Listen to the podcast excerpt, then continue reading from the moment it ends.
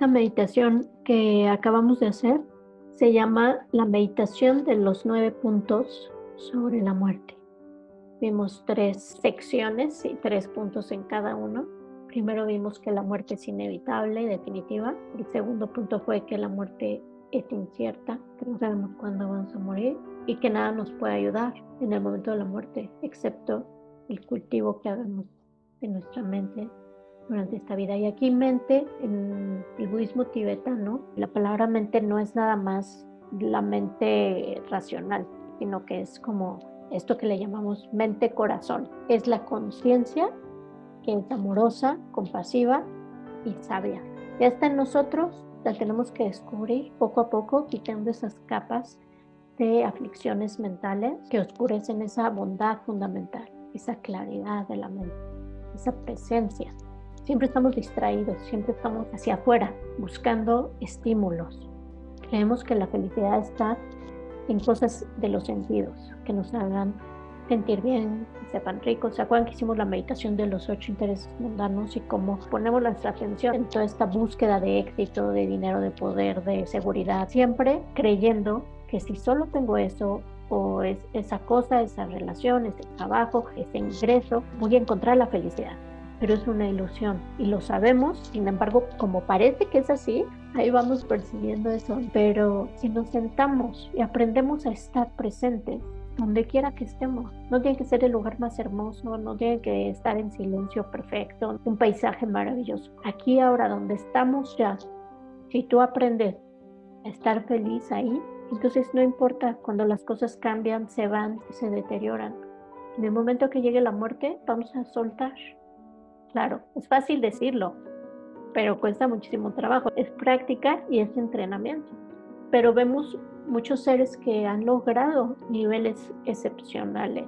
Recientemente vi un, artículo de un monje maestro tibetano que acaba de morir y entró en este estado que les decía, donde tu mente permanece consciente durante el proceso del morir. Hay maestros que permanecen por meses o semanas. Él no sabemos cuánto va a durar, pero está en este estado. No están muertos, no están vivos, están en medio porque su conciencia todavía está llegada al cuerpo, entonces están en un estado de meditación y el cuerpo huele a flores, no se descompone, hay todos estos signos. De hecho, hay unos científicos rusos que han estado analizando esto. Pueden encontrar muchísima información porque hay muchos casos ya hoy en día que están documentando. Pero es increíble ver que hoy en día existen seres que pueden transitar el proceso del morir de esa manera. Y todo es en relación de cuánta sabiduría hemos desarrollado cuánto apego le tenemos al cuerpo, cuánto creemos que en realidad existimos separados de todo, como un cuerpo sólido, independiente, ¿no? Por eso hacemos todas estas meditaciones para empezar a ver cómo existimos.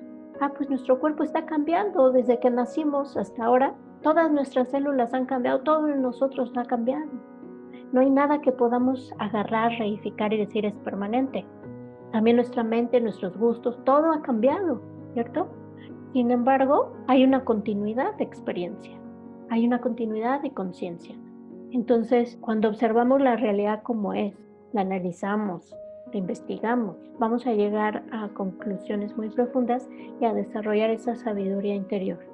Todas estas meditaciones nos van llevando de la mano, reflexión tras reflexión, en algunas cultivamos el desapego, en otras cultivamos concentración, en otras analizamos cómo existimos. Aquí, por ejemplo, hoy nos tocó analizar, reflexionar en este punto de que vamos a morir, porque es muy importante, decía el Buda, que la meditación sobre la muerte es la reina de las meditaciones. Porque cuando reflexionas en tu propia impermanencia, en que te vas a morir, todo cambia. Realmente pones en orden tus prioridades, dices, esto es una cosa, ¿para qué me estoy preocupando?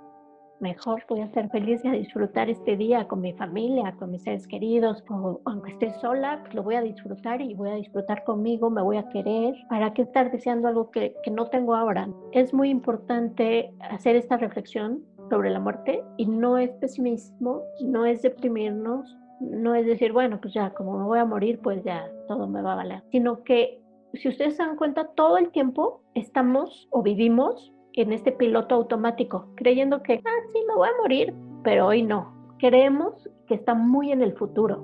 ¿Por qué? Nos da miedo y entonces empujamos el pensamiento y creemos que si no pensamos en ello, pues no va a pasar.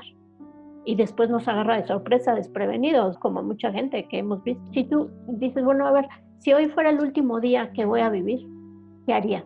Igual lo viviríamos muy diferente. A lo mejor nos dedicaríamos a lo que realmente es importante para nosotros. Lo disfrutaríamos, le cambiaríamos la forma ese día.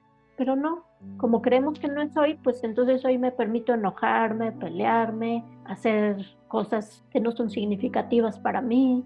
Ahora sí que perder el tiempo. Me da risa como hay gente que dice, tengo mucho tiempo, ¿qué hago? Vamos a matar el tiempo. Vamos a distraernos. Y si te pones a reflexionar, en realidad no tenemos tanto tiempo. Y distraernos no nos va a hacer más felices, ni nos va a traer más paz y tranquilidad y felicidad.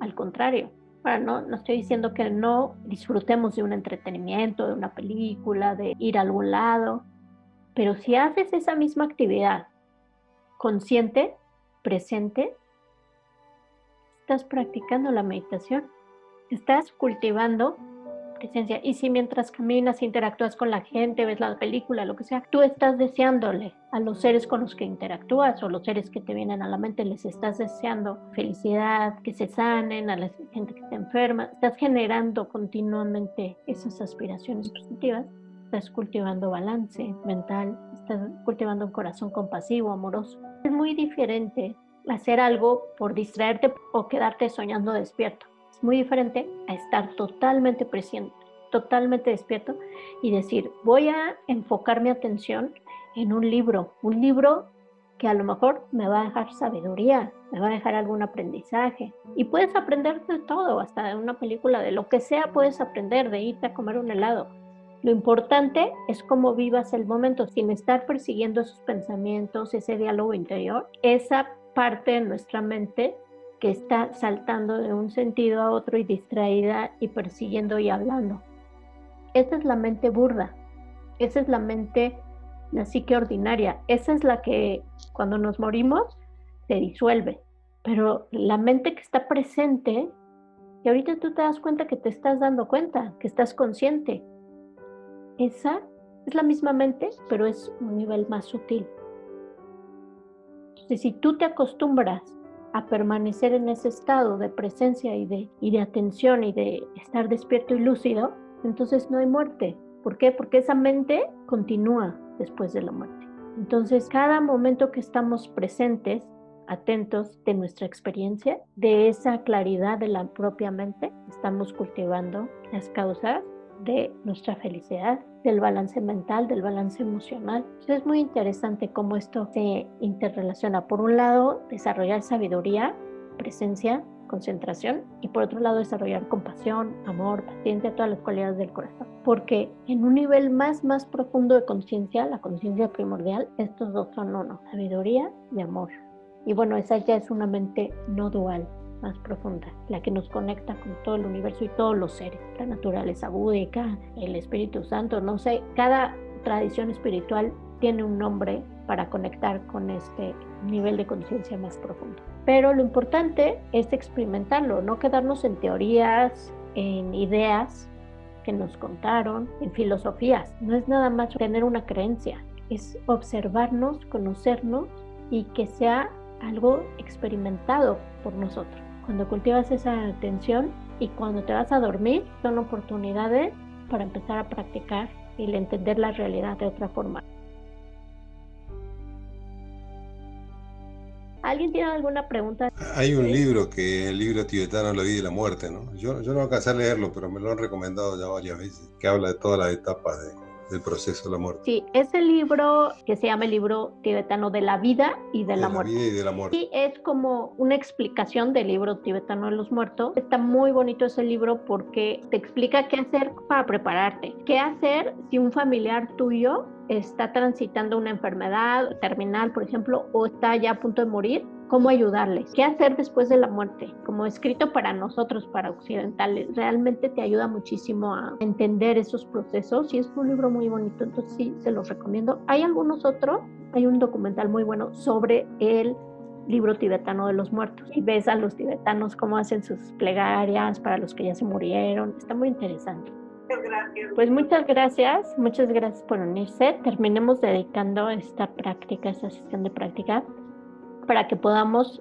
vivir más conscientes de nuestra propia impermanencia, de la impermanencia que nos rodea del mundo, aceptarla, no pelearnos con esa realidad y que podamos hacer de nuestra vida algo significativo. Cada momento vivirlo presentes, intensamente, con amor, con compasión y con sabiduría y que podamos beneficiar a los que nos rodean, aportar algo al mundo que sea significativo simplemente con estar presentes, con cultivar la bondad, la sabiduría, la compasión.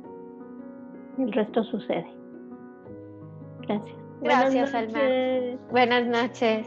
Adiós. Que vaya bien. Te recomiendo escuchar la meditación que tuvimos antes de esta reflexión y discusión en el episodio anterior.